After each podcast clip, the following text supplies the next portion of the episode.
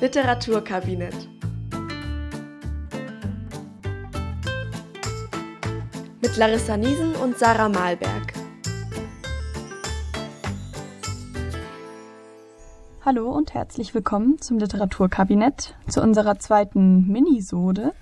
Ich bin Larissa. Und ich bin Sarah. Und heute geht es bei uns um Kafka. Wir sprechen über In der Strafkolonie. Genau, und dann kann Sarah eigentlich auch direkt schon mal mit Inhalt loslegen. Achso, vielleicht sollten wir noch kurz erklären, was wir bei so einer Minisode eigentlich anders machen. Wir machen es wie das letzte Mal bei äh, Sommerhaus später von Judith Herrmann. Wir erklären kurz, worum es eigentlich geht. Dann sagen wir ein paar Punkte zum Autor und am Schluss werden wir uns ein Motiv aussuchen aus der Erzählung und das besprechen wir dann ein kleines bisschen genauer. Ganz genau, also um den Inhalt, um die Inhaltsangabe kommt ihr nicht herum, slash um die wollen wir euch nicht bringen. Ähm, aber da es sich bei In der Strafkolonie um eine Kurzgeschichte handelt, ist das hier auch relativ knapp. Also die Geschichte spielt eben in einer solchen Strafkolonie, genauer gesagt in einem sandigen Tal am Rande dieser Kolonie und dort soll ein Soldat hingerichtet werden. Und ein Reisender, der in die Kolonie kommt, wird eingeladen, bei der Hinrichtung zuzugucken. Und wir lesen die Geschichte aus der Sicht dieses Reisenden. Das ist also ein personaler Erzähler aus, aus der dritten Person, also dritte Person, die Er-Perspektive sozusagen. Ähm, weiterhin treten auf der Offizier, der völlig begeistert ist von der Hinrichtung, die mithilfe eines Apparats geschehen soll, den wir uns gleich nochmal genauer ansehen wollen. Kleiner Spoiler, das wird unser Motiv sein. Dann gibt es noch den Verurteilten selbst, der in Ketten gelegt ist, und ähm, einen weiteren Soldat, der ihn führt. Ähm, sowohl der Verurteilte als auch der Soldat haben keine Sprechrollen, denn der Reisende und der Offizier sprechen Französisch, was die anderen nicht können. Ähm, also soweit zum allgemeinen Rahmen. Die Handlung kann man dann in drei Teile aufteilen. Erstens, der Reisende kommt an und bekommt diesen Apparat beschrieben und erklärt. Also ein Bett, auf dass der Verweilte sich, äh, der, der Verurteilte, ich habe seine eigene Schrift nicht lesen können, ein Bett, auf das der Verurteilte sich legt und äh, tausend kleine Nadeln, die dann seine Tat, sein Urteil auf den Rücken schreiben. Und der Reisende bekommt mit, dass der Verurteilte aber sowohl sein eigenes Urteil nicht kennt, nicht mal weiß, dass er überhaupt verurteilt wurde und auch keine Gelegenheit hatte, sich selbst zu verteidigen, was ihn verwirrt und bestürzt, der aus einem scheinbar einem anderen Rechtssystem kommt also aus dem europäischen Festland, wo Recht anders ausgeübt wird. Dann ähm, leitet quasi das ähm, Aufschnallen des Verurteilten auf dieses Bett, also auf diesen Apparat, den zweiten Teil an. Der erbricht sich aber direkt quer über den Apparat und seine Hinrichtung wird deshalb kurz unterbrochen und dann fragt sich der Reisende, was eigentlich seine Rolle bei der Sache ist, warum er überhaupt hier eingeladen wurde, dazu zu gucken bei dieser Hinrichtung und ob er womöglich sagen soll, dass das hier, dass diese Art der Hinrichtung unmenschlich und falsch sei. Und vom Offizier wird ihm das mehr oder weniger bestätigt. Der erzählt nämlich, dass vor kurzem ein Regimewechsel stattgefunden habe und dass der alte Kommandant den Apparat erfunden und entwickelt habe, dass der neue Kommandant aber diese Art der Hinrichtung eigentlich zu grausam finde und dass er der Offizier der letzte offene Anhänger dieser Hinrichtung sei. Und dann bittet er gerade heraus, den Reisenden, sich später in der Kolonie für dieses Verfahren auszusprechen. Und da sagt der Reisende Nein, er lehnt das ab und sagt, er sei gegen das Verfahren, würde sich aber aus Schutz des Offiziers und sich, also wolle sein Vertrauen nicht missbrauchen und würde deshalb am liebsten überhaupt nichts sagen. Und daraufhin beginnt dann der dritte Teil der Handlung, nämlich der Offizier lässt den Verurteilten frei und legt sich selbst unter den Apparat, der durch diese letzte Hinrichtung auseinanderbricht und den Offizier direkt tötet. Und dann gibt es noch eine Art Epilog, da sind so kleine, zumindest bei meiner Fassung, sind so drei Sternchen vom Rest abgetrennt. Ähm, da gehen der Verurteilte, der Soldat und auch der Reisende zurück zum sogenannten Teehaus. Das hatte der Offizier vorher erwähnt. Es gäbe noch andere Anhänger des alten Systems im sogenannten Teehaus, die würden sich aber nicht offen zeigen. Und da sagt der Soldat zum ersten Mal was, nämlich hier ist das Teehaus und erklärt dann, dass der alte Kommandant dort begraben sei. Und dann gehen sie dort hinein und ähm, dann sehen sie das Grab des alten Kommandanten, dem eine geistliche Beerdigung verweigert worden ist und der also hier liegt, neben einer Inschrift, die prophezeit, dass der Kommandant äh, zurückkehren und die alte Ordnung wiederherstellen wird. Das endet mit Glaubet und wartet.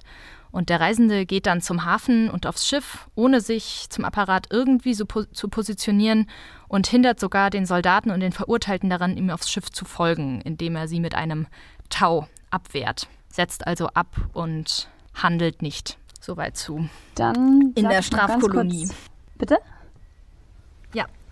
Bitte äh, genau, ähm, Kafka. Franz Kafka, 1883 geboren, als eines von sechs Kindern.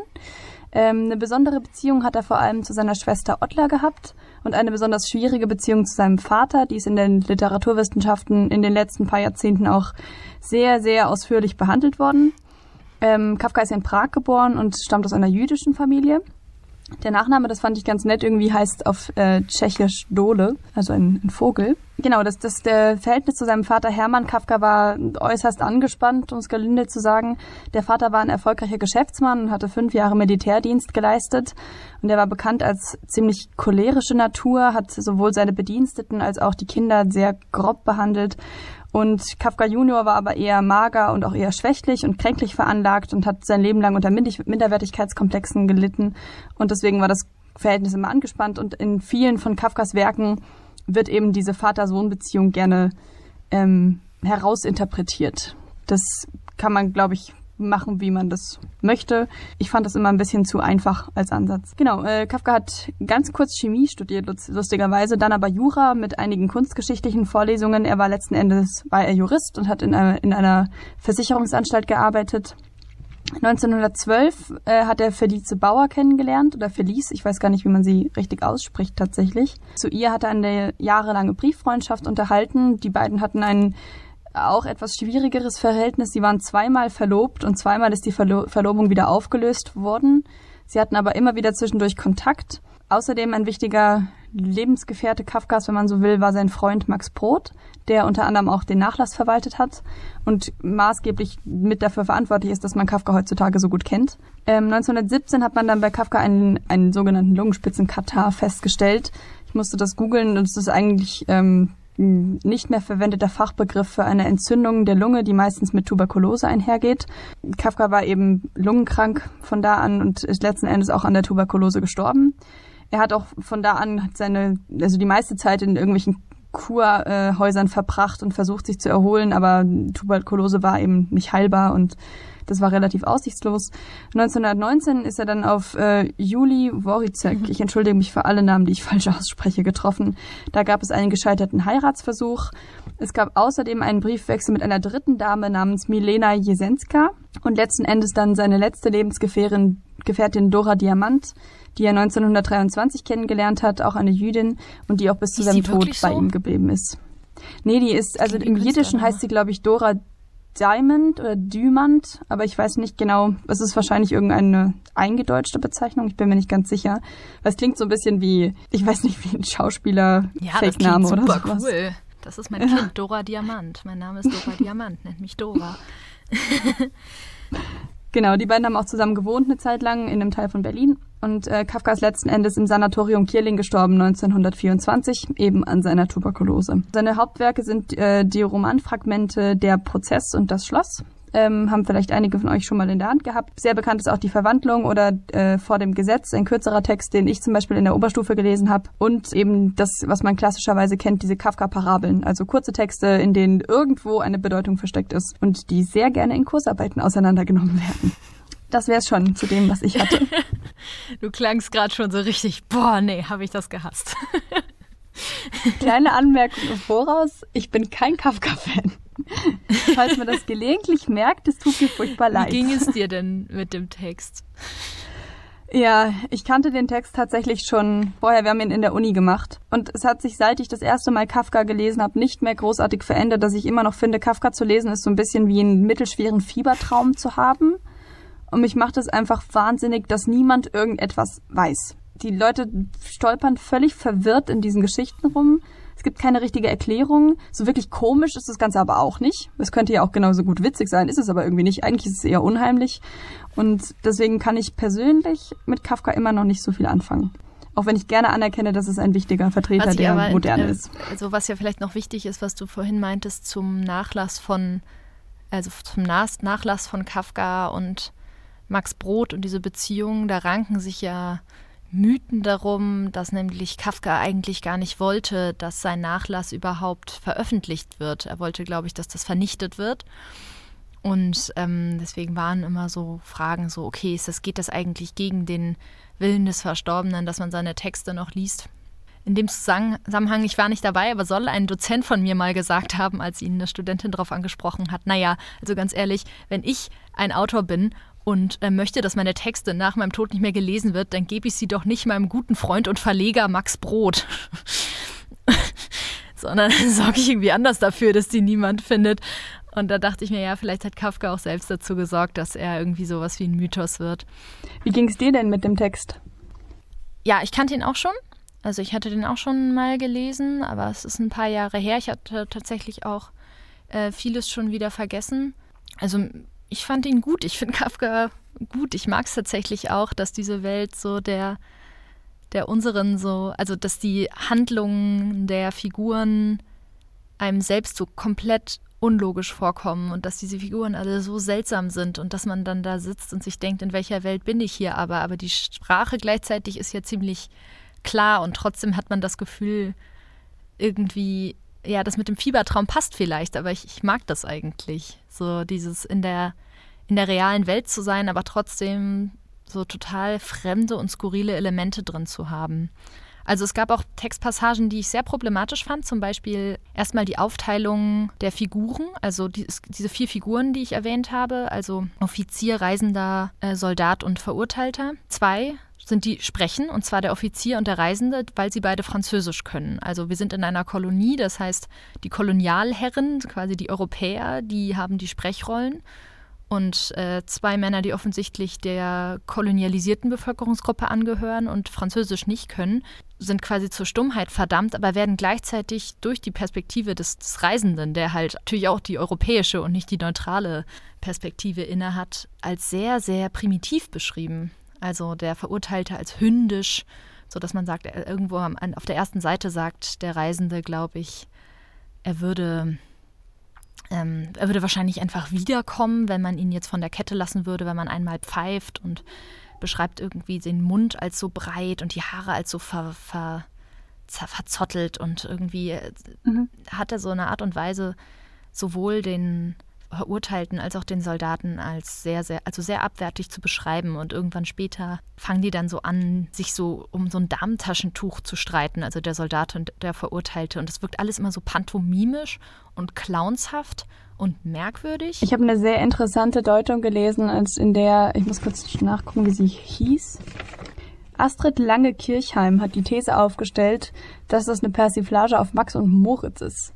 Das fand ich sehr schräg. Also dieses so ein bisschen lausbubenmäßig sich rangelnde da Pärchen von Soldat und Verurteilter. Das ist ja richtig schräg. Ich habe also ich habe gelesen, dass die Nebenfiguren bei Kafka oft sowas Clowns und Tölpelhaftes haben. Also ähm, das Schloss habe ich zumindest in Teilen auch gelesen und da gibt es auch so zwei Gehilfen, die dem Protagonisten, an, dem Protagonisten an die Hand gegeben werden und die auch so dieses mhm. komische, tollpatschige innehaben und dem Protagonisten wahnsinnig auf die Nerven gehen. Und er ist richtig gemein zu denen, ähm, weil er sie so nervig findet in ihrer Unbeholfenheit. Und ja, aber ich fand es hier schwierig, dass die beiden Nebenfiguren, die klar als Nebenfiguren charakterisi charakterisierten Menschen halt auch die Persons of Color sind, während die äh, europäischen Männer, die eben die Kolonialmacht repräsentieren, die sind, die sich hier gepflegt und gewählt ausdrücken können. Klar, auch irgendwie völlig verrückt sind, zumindest der Offizier, aber die Möglichkeit haben, ihr Denken und sich selbst irgendwie zumindest intellektuell darzustellen. Und das fand ich schon schwierig, dass, ähm, dass da diese Aufteilung auch in europäisch und nicht europäisch aufgeteilt wird. Wer muss, wer muss die Nebenfigur sein und wer wer ist der Tölpel sozusagen. Ähm, ja, so habe ich es gar nicht gelesen, aber finde ich, finde ich äh, legitim und sehr interessant auf jeden Fall. Genau, wir haben gedacht, wir nehmen als Motiv, wir sind mal wieder genauso offensichtlich wie bei Sommerhaus später, wir nehmen den Apparat als unser Motiv des Tages sozusagen. Vielleicht kann man irgendwie mal bestimmen, wofür steht dieser Apparat eigentlich und dann anhand des Apparats auch mal sagen, worum geht's denn eigentlich in diesem kompletten Text, jetzt mal vom Inhalt abgesehen. Also was ist eigentlich das Thema? des Ganzen. Wollen wir vielleicht mit dem Wort Apparat mhm. anfangen? Weil das, der, der Text geht ja los mit, es ist ein eigentümlicher Apparat, sagt der Offizier. Und ich habe nämlich, als ich mir Notizen aufgeschrieben hat, immer den Drang gehabt, Maschine zu schreiben. Ja, ich auch. Ähm, um mich dann zu korrigieren, um dann Apparat mit so Gänsefüßchen als Zitat aufzuschreiben. Und mir ist aufgefallen, dass es in vielen Texten, in vielen Sekundärtexten auch so ist, dass die Leute immer geneigt sind, Maschine zu schreiben. Mhm. Was ist der Unterschied zwischen einem Apparat und einer Maschine? Ein Apparat, der kommt einem handlicher vor irgendwie, ne? Ein Fotoapparat, ein Rasierapparat. Ja, du hast recht, etwas, das weniger elektronisch und, funktioniert, in Anführungszeichen, ne? Und auch einfach, äh, was jetzt, der Apparat ist elektronischer die Maschine. die Maschine ist elektronischer? Die Maschine kommt mir autonomer vor als der Apparat. Dir nicht? Ja, stimmt, vielleicht dass man, die, dass man den Apparat führt. Aber es ist auch nur so ein Gefühl. Ich wüsste nicht, woran ich es festmachen würde. Ich fand es jedenfalls irgendwie auffällig, dass alle mit dem Wort Apparat irgendwie so sind, so, hey, müsste es nicht eine Maschine sein, so groß wie sie ist oder keine Ahnung. Wir sollten vielleicht den Apparat ein bisschen genauer erklären. Ich habe das ja vorhin nur sehr kurz gemacht. Es wurde ja beschrieben als ich habe mir das vorgestellt wie so ein CT-Gerät. Ich weiß nicht, ob jemand von euch schon mal Computertomographie gemacht hat, aber da liegt man sich in so eine Röhre und wird dann da so komplett durchleuchtet. Ich habe Angst, da was medizinisch Falsches zu sagen, aber dann kommt da so ein Bild raus und auf dem Bild kann man dann halt irgendwas erkennen in deinem Körper. Und das ist auch so eine Art Röhre. Also man legt sich auf eine, ein Bett, was zynischerweise Bett genannt wird, und dann zwei Meter, also an den Rändern des Bettes, sozusagen an den Ecken, sind zwei Meter lange Stangen angebracht und oben ist ein, an der Decke hängt eine sogenannte Egge herab. Ich wusste nicht, was eine Egge ist. Äh, ZuhörerInnen, die auf dem Land aufgewachsen sind oder aufwachsen, wissen es vielleicht. Das ist ein Gerät der Landwirtschaft, das dazu da ist, den Boden aufzulockern. Ihr könnt das ja mal googeln. Jedenfalls sehr brutal, weil die Spitzen in diesem Fall halt nicht dazu da sind, den Boden aufzulockern, sondern auf den Rücken des Verurteilten ja, sein Urteil einzuschreiben. Also im, im Grunde langsam zu zerfleischen. Das ist nämlich ein langfristiges Urteil. Das soll zwölf Stunden dauern, diese Prozedur. Ach so, und Watte. Damit er nicht schreien kann, wird er gezwungen, auf einen Wattestab zu beißen. Also er wird nackt ausgezogen, ins Bett gelegt und bekommt dann auch noch Watte in den Mund geführt. Also ich würde sagen, das ist, ist eine Vergewaltigung. Und weil das Watteding zu tief im Mund des Verurteilten saß. Es war auch der Grund, warum der sich erstmal über den Apparat erbrochen hat. Ja, ich habe in der Sekundärliteratur lustigerweise gefunden, dass diese drei, also wir haben das Bett, wir haben die Egge und wir haben aber auch noch ähm, den Schreiber, also das Gerät, in das äh, der Text eingegeben Zeich wird. Quasi. Zeichner heißt das, glaube ich. Ne? Zeichner, ne? danke, Zeichner. genau, den Zeichner. Und das fand ich ganz spannend. Ich bin da so ein bisschen drüber gestolpert, habe da versucht irgendwie einen Sinn dahinter zu sehen und habe dann gelesen, dass ähm, das quasi drei Bereiche des Lebens abdeckt, nämlich einmal den privaten, das wäre das Bett, einmal den, den Arbeitsbereich, das wäre die Ecke, die, wie du gesagt hast, aus der Landwirtschaft kommt, und den künstlerischen, das wäre der Zeichner. Was man genau dann damit anfängt, weiß ich leider nicht. Aber ich fand es durchaus einleuchtend zu sagen, irgendwie spiegelt sich das darin wieder. Ja, ist echt interessant. Ich fand das Bett halt, ich fand es zynisch und fast ein bisschen widerlich, dass man ein Bett, was eigentlich Symbol für Schutz und Geborgenheit sein sollte, dass man es wagt, dieses, diese Liege, auf die ein Verurteilter festgeschnallt wird, bevor ihm der Rücken zerfleischt wird, als Bett zu bezeichnen. Also, die ja eigentlich das komplette Ausgeliefertsein bedeutet.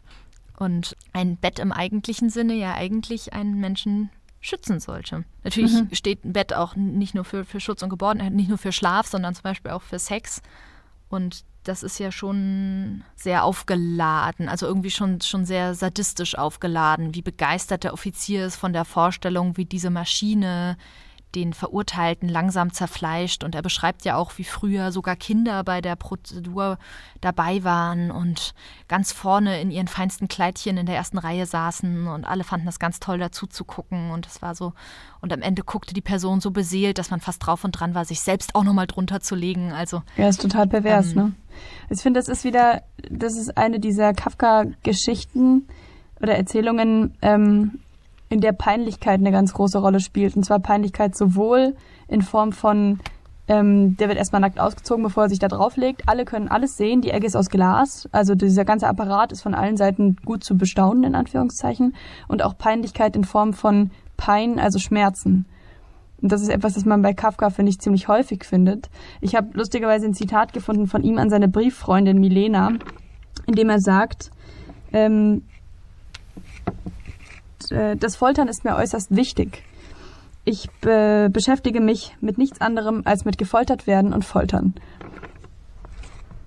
Spannend äh, auf eine Art und Weise und auch ein bisschen besorgniserregend. Da wäre ich so, hm, vielleicht brauche ich einen neuen Brieffreund. Der könnte gefährlich sein. vielleicht brauche ich eine neue Adresse. ähm, der weiß, wo ich wohne. Er ist mein Brieffreund. Ja, und ich denke, dieser Apparat steht einerseits natürlich, da haben wir jetzt noch nicht drüber gesprochen, ähm, beziehungsweise du in deiner Inhaltsangabe schon. Es gab ja diesen alten Kommandanten und dieser Apparat und der Offizier sind quasi das Einzige, was von dieser alten Herrschaft des Kommandanten übrig geblieben ist. Und der wird auch von niemand anderem mehr unterstützt. Der neue Kommandant möchte das Ganze eigentlich abschaffen und lässt ihn da alleine noch aus unerfindlichen Gründen vor sich hin werkeln. Und deswegen steht der Apparat irgendwie auch für so eine zu Ende gegangene Ära, würde ich sagen. Zumindest auf einer Seite. Ja, das habe ich mich nämlich äh, auch gefragt oder ich wollte die Frage an dich weitergeben. Diese Ära oder dieses alte System, wofür steht das alte System und wofür steht das neue System?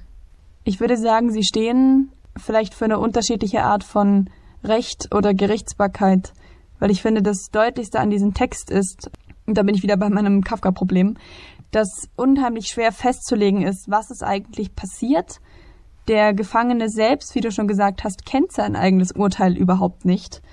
Und auch diese komplette Kolonie ist so aufgebaut, dass, also man muss sich überlegen, der ist, wozu ist er überhaupt äh, unter diesem Apparat gelandet oder wozu soll der überhaupt hingerichtet werden? Der hatte die Aufgabe, vor der Tür seines, seines äh, Vorgesetzten jede Stunde einmal zu salutieren. Was ist das für eine bescheuerte Aufgabe? Das ist erstens was, das du nicht lange durchhalten kannst, weil das heißt, dass du jede Stunde einmal aufwachen musst. Das heißt, es ist irgendwie eine Aufgabe, die quasi dazu prädestiniert ist, dass du sie nicht ausfüllen kannst und dass du bestraft wirst. Und er sagt, die Schuld ist immer zweifellos. Danke. Genau, das heißt übersetzt, sobald du in dieser Kolonie bist, und deswegen heißt sie ja auch Strafkolonie, wirst du unweigerlich bestraft. Und Strafe führt in diesem Fall aber auch immer zum Tod. Zumindest in dem alten System. Weil du wurdest auf dieses Gerät gelegt. Und es ist quasi egal, was du gemacht hast. Der äh, Offizier sagt sogar, einem Außenstehenden äh, wird gar kein Unterschied auffallen zwischen den Texten, die wir der Maschine da eingeben. Das aber merkt ja nur der, der da liegt. Nochmal zu dem Urteil, das ist ja auch schon auch so geschrieben, dass man sich als Leser nicht denkt, ja Mensch, da hat er ja aber auch was gemacht, sondern das war ja schon so formuliert, dass man auch alarmiert ist als Leserin und sich denkt, okay, das ist doch kein Urteil, der wollte halt schlafen. Vor allen Dingen, es war ja ziemlich zynisch auch wieder, wie das da formuliert wurde. Es, er soll einmal in der Stunde aufstehen und salutieren, damit er für seine tägliche Arbeit frisch bleibt. Und natürlich bleibt man nicht frisch, wenn man nicht schläft. Das, das meinte ich. Also vielleicht ist es eine Frage, der Unterschied zwischen der alten und der neuen. Bitte? Das ist einfach Demütigung. Ja, ja, aber die, der Unterschied zwischen der alten und der neuen Regierung in Anführungszeichen in der Kolonie ist vielleicht genau der, die Frage nach, was ist Strafe und was ist Rechtsprechung. Was das stehen kann, weil ich habe verschiedene Ansätze darüber, also ich habe von verschiedenen Ansätzen gelesen. Einmal hieß es so, dieses, der Gedanke des der klassische Gedanke des jedes Kolonialismus so ungefähr, dass Europa ausgefahren ist, die Welt zu zivilisieren sozusagen. Und dass diese Art und Weise des Maschinentods, äh, äh fuck, jetzt habe ich, ja, hm, des Apparattodes, Todes, dass das eine unzivilisierte Art des Strafens sei. Denn Todesstrafe ist ja schon mal, also das ist ja der des europäischen der europäischen Vorstellung von Menschlichkeit gar nicht, also das entspricht er ja in keinster Weise. Und dann auch noch dieses ähm, Zerfleischen des Rückens, was ja schon fast so eine Art Skalpell, Tätowierung, ähnliches hat, das sei, das zitiere ich jetzt, würde den Zeitgenossen Kafkas wild vorkommen und der Begriff wild so wurden ja auch immer die kolonialisierten, also die EinwohnerInnen der kolonialisierten Staaten benannt, um den EuropäerInnen ein Recht zu geben, Macht auszuüben und sich alles zu nehmen, was sie dort vorfinden. Und das wäre ja eine Ansicht, wo es heißt sozusagen, dass der, dass diese Maschine aus in dem kolonialisierten Staat quasi zurückgeblieben ist, was sich die Indigenen dort selbst aufgebaut haben. Aber ich habe das tatsächlich überhaupt nicht so gelesen. Ich habe es so gelesen, dass diese Diskrepanz des Reisenden, der das so super schrecklich findet, was in diesen Strafkolonien abgeht, halt zeigt, wie die Europäer sich geben. Und zwar, wir sind total pro Menschenrechte und so weiter und wir zivilisieren die Welt, aber gleichzeitig totalste Grausamkeiten in den Kolonien getrieben haben. Und dass das im Grunde heißt, okay, das alte System ist quasi vielleicht der Beginn und dass sie vielleicht innerhalb der Kolonien sich schon dachten, okay, ja, hm, müssen jetzt schon ein bisschen, müssen jetzt schon ein bisschen netter werden, aber halt nicht ernsthaft netter werden, sondern es gab hier so ein paar Beispiele. So anfangs hieß es, der äh, Verurteilte wird vor seiner Hinrichtung nicht mehr gefüttert, aber da hieß es, das sei irgendwie zu fies. Also es sind so teilweise, es sind Sachen geändert worden, die aber eigentlich nichts tatsächlich ändern, sondern nur so ein bisschen das Drumrum möchte gern verbessern. War das irgendwie? Doch, doch. Also das hieße, das wäre eine Art von Diskrepanz zwischen Zivilisation und Nicht-Zivilisation und wie wird Zivilisation eigentlich wahrgenommen oder wiedergespiegelt, oder?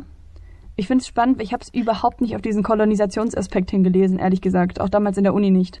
Also es war der eine, das war der eine Ansatz, was ich gelesen habe sozusagen. Ich hatte mir eher gedacht, es passt eigentlich nicht, weil es ja ein Franzose ist, der dieses Gerät bedient und der völlig begeistert davon ist, nämlich dieser Offizier, der, der extra in der brüllenden Hitze noch seine Uniform anhat und sich an seine Heimat erinnert und so weiter. Also, und dann denke ich mal, dass der alte Kommandant, der das wohl ins Leben gerufen hat, auch ein Kolonialherr war. Also mhm. diese Maschine, verdammt, dieser Apparat, ähm, ist dann schon eine Folter- und Tötungsmethode, der Kolonialisten, ja, hätte genau. ich jetzt gesagt. Auch die Tatsache, dass es etwas Technisches ist, so technisches Zeitalter, die europäische Moderne, das ist ja schon auch mhm. was Modernes. Und gleichzeitig kommt dann irgendwie, wird da aber so diskutiert, so ich bin gegen die Todesstrafe, also quasi die Meinung des Reisenden ist ja, ich bin ja gegen die Todesstrafe und wenn, dann sollte es wenigstens schnell gehen. Und der Offizier ist ja eher der Meinung, nee, nee, ähm, die lang andauernde Hinrichtung, das ist quasi gnädig. In der Zeit hat der Verurteilte na Zeit nachzudenken. Das ist total wertvoll. Der äh, kriegt die totale Erkenntnis darüber. Wir geben ihm sogar Reisbrei in einem kleinen Napf zu essen, damit er. Ähm, also, es ist wo man sich selbst denkt, boah, wie widerlich. So, der wird gerade gefoltert, aber essen darf er. Das ist ja was, das kommt uns höhnisch vor. Und er war aber der Meinung, nee, das ist doch wenigstens, also wenn er schon stirbt, dann kann man ihn wenigstens, kann man ihn wenigstens bewusst sterben lassen. Und der Apparat selbst entscheidet dann aber, als der Offizier sich runterlegt, nee, ich töte jetzt einfach direkt. Also ich mache, ich bin jetzt nicht dieser Folter- und Tötungsapparat, sondern ich töte jetzt direkt. Wo ich in der Sekundärliteratur gelesen habe, der Apparat hat sich quasi selbst modernisiert. Ja ein Update. Ja, kann ich verstehen. Also es ist ein völlig anderer Ansatz. Wir können es ja aber auch einfach so stehen lassen. Also völlig legitime Lesart. Ich finde es nur spannend. Ich hätte nämlich immer eher gesagt, dass der Apparat und der Offizier im Prinzip das gleiche sind. Findest du, der Apparat ist eine Figur? Ich finde, der Apparat ist eigentlich nur ein Teil vom Offizier. Die gehen beide gleichzeitig kaputt, sobald sie vereinigt sind und so quasi, sobald sie nicht mehr gebraucht werden. Sobald der Offizier, Offizier verstanden hat, der Reisende, denn das ist ja eigentlich die Rolle des Reisenden. Der Offizier versucht ja, ihn zu instrumentalisieren, dass er den Kommandanten überredet, dass diese alte Methode beibehalten werden kann. Und sobald er merkt, der Reisende hat das nicht vor, hat weder der Apparat noch der Offizier noch irgendeinen Nutzen. Und dann sind, werden beide eliminiert. Ich habe nämlich gelesen, dass der Apparat als Quasi-Figur gelesen werden kann. Und abgesehen davon, dass ich nicht wusste, was eine Quasi-Figur sein kann, außer dass man versucht, irgendwelche Kategorien aufzuweichen, macht deine Lesart auch viel mehr Sinn, weil der Apparat natürlich auch nur funktioniert, weil der Offizier weiß, wie man ihn bedient. Natürlich macht er am Ende irgendwie nicht das, was er soll.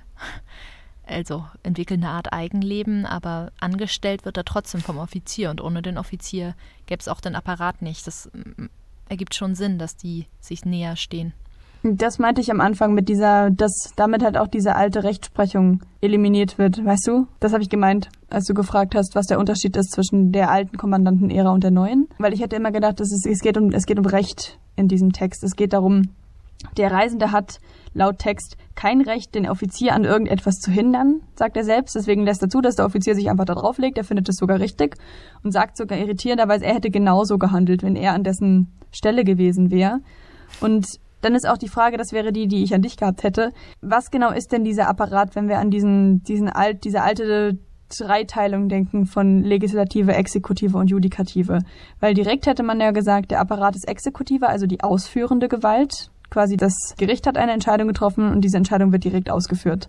Gleichzeitig ist der Offizier aber ja derjenige, der beschlossen hat, derjenige ist schuldig. In dem Text steht, er hat, sobald er die Informationen bekommen hat, hat er sofort das Urteil ausgestellt. Es gab keine Anhörung und nichts, also es gab keine richtige Rechtsprechung in dem Sinne. Und gleichzeitig ist der Apparat aber derjenige, der das Urteil verkündet, auf dem Rücken des Angeklagten. Verstehst du, was ich meine? Du meinst quasi eine Verdichtung der Also drei. Urteilsverkündung und Urteilsausführung sind eins. Das, das würde ja passen zu dem, die Schuld ist immer zweifellos. Da gibt es eigentlich gar keinen Sinn, zwischen einer Verkündung und der Ausführung zu warten, denn sowas wie einen Widerspruch gibt es ja eh Ja. nicht. Also diese Dreiteilung ist ja nur in einem System, in dem die Justiz auf demokratischer Ebene funktioniert, eine, auf dem ein Staat funktioniert sozusagen. Und das ist hier ja nicht der Fall. Hier ist im Grunde die, ein Rechtssystem ja völlig abwesend. Hier gibt es irgendwie einen, einen, einen Offizier, der Ja, genau. einfach alleine beschließt, ich richte den hin. Und da sind vielleicht Leute dagegen, aber die schützen den Verurteilten auch nicht. Ich finde auch, dass das ad absurdum geführt wird, diese, diese Funktion, weil diese Schrift ist nicht lesbar. Sie wird dem Verurteilten auf den Mhm. Rücken geschrieben. Und wenn man sich überlegt, was bringt eine Strafe, dann soll sie ja auch Erkenntnis bringen. Ja, oder die, die äh, Möglichkeit zur Reue. Säm- Sämtliche Möglichkeiten für Reue Ja. sind ausgeschlossen. Derjenige ist ja genau, tot. erstens ist er tot, aber im Sterben begreift er ja auch nicht, weil er überhaupt nicht weiß, was wird ihm da auf dem Rücken geschrieben. Es wird ihm nicht gesagt. Er hat es auf dem Rücken, er wird es nicht lesen ja, laut können. Offizier versteht das ja in der sechsten Stunde. Die Stunde der. Ja, aber der ist auch verblendet, dem glaube ich nicht. ich glaube nicht, dass da ein, ähm, dass da ein, ähm, wie nennt man das, ein zuverlässiger Erzähler ist, was diesen Apparat angeht. Die Art und Weise, wie das ähm, schon eingeführt wird, dass der Offizier, wie du schon gesagt hast, der redet auf Französisch. Das heißt, der Angeklagte versteht von vorne bis hinten kein Wort. Und im Nachhinein kommt aber raus, der Offizier ist durchaus in der Lage, so zu sprechen, dass der Angeklagte ihn versteht. Weil als er ihm seinen Freispruch verkündet, da redet er so, also redet er in einer Sprache, die der Verurteilte verstehen kann. Ja, und der Reisende versteht es offensichtlich auch. Aber es, also es hätte eine Möglichkeit gegeben, eine Sprache zu sprechen, an der alle partizipieren können. Aber der Offizier entscheidet sich bewusst, eine Sprache zu sprechen, in der nur er und der Reisende sich unterhalten können.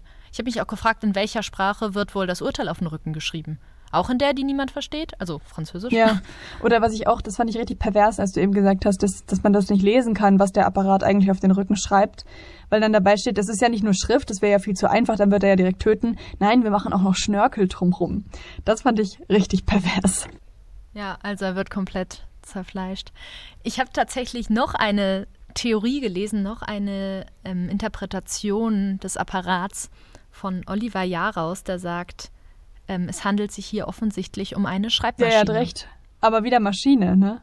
Ja, ja, ja, also der hat auch ganz oft Maschine geschrieben. Eine Schreibmaschine, die quasi absolute und von jeder Deutung unabhängige Zeichen auf den Körper presst. Und dass dadurch, dass der Druck auf, also dass, dass es quasi körperlich greifbar ist, dieser Druck, weil quasi der Körper damit bestochen wird, es wird in ihn eingeritzt und durch den Tod wird dieser Satz letztgültig. Das heißt, dieser, dieser Apparat von Kafka war quasi ein Versuch, eine Maschine zu schaffen, die Zeichen hervorbringt, die nicht zweifelhaft sind, weil normalerweise ist ja jeder Text, jeden Text kann, an, kann man analysieren und interpretieren. Das machen wir ja hier.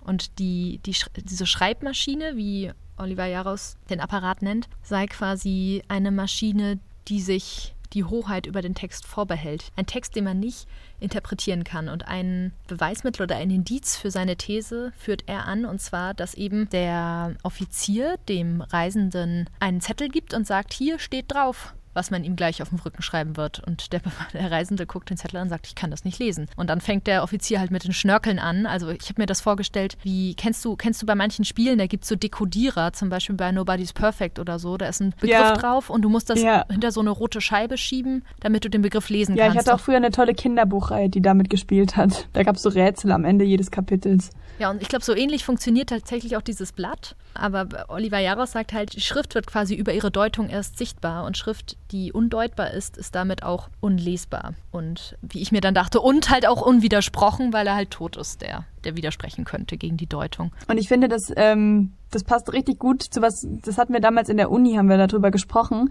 dass nicht nur der Apparat in, äh, quasi mehrere Aufgaben ineinander vereint, als richtende und ausführende Gewalt, sondern dass auch der Verurteilte ist gleichzeitig Papier und Lesender, weil er der Einzige ist, der das lesen kann. Zumindest behauptet Ja, der Offizier, und dass er durch die Wunden lesen kann. Und natürlich ist es fast auch so ähm, eine Art und Weise, so eine Selbstreferenz durch Kafka. Weil wie du sagst, man liest Kafka und denkt sich manchmal, was passiert hier eigentlich? Was soll das alles bedeuten? Und das ist halt auch Schrift, die man nicht lesen kann.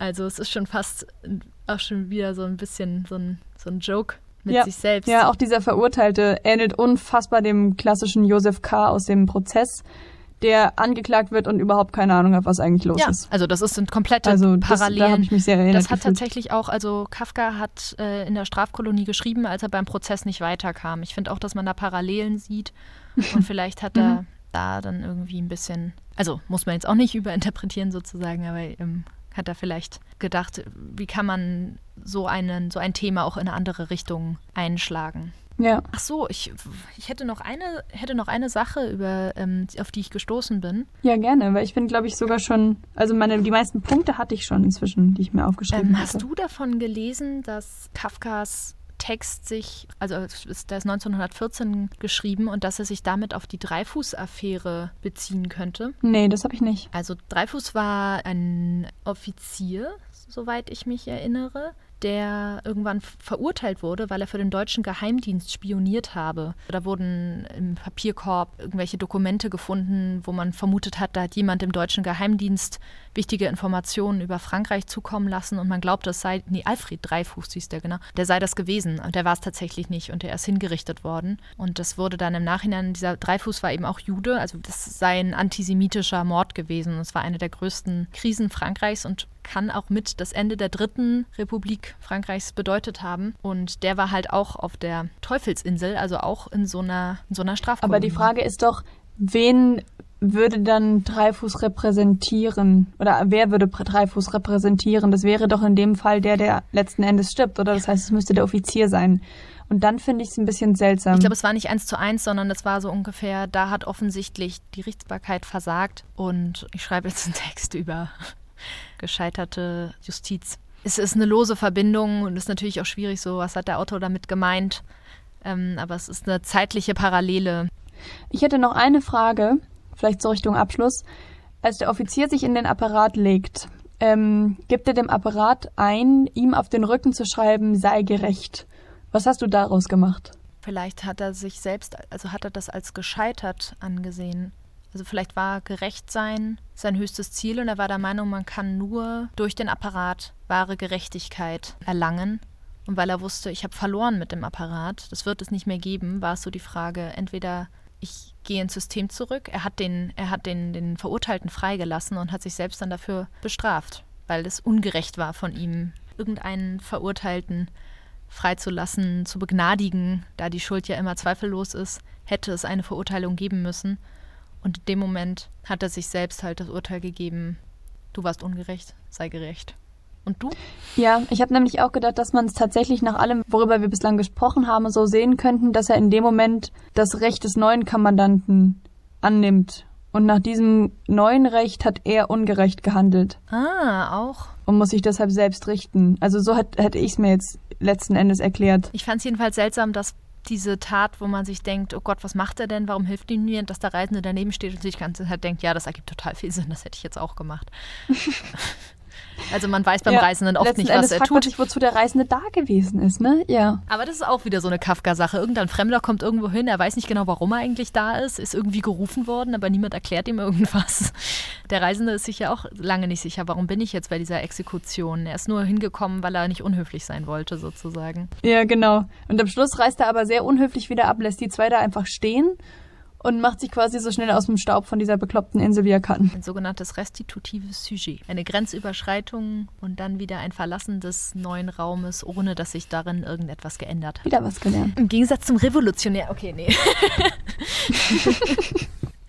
ja, nach Juri Lothmann. Okay, ich für meinen Teil wäre am Ende meiner Notizen und am Ende meiner Ahnung, ähm, meiner Pläne. Ja, ich auch, aber das war ich bei Kafka schon von Anfang an.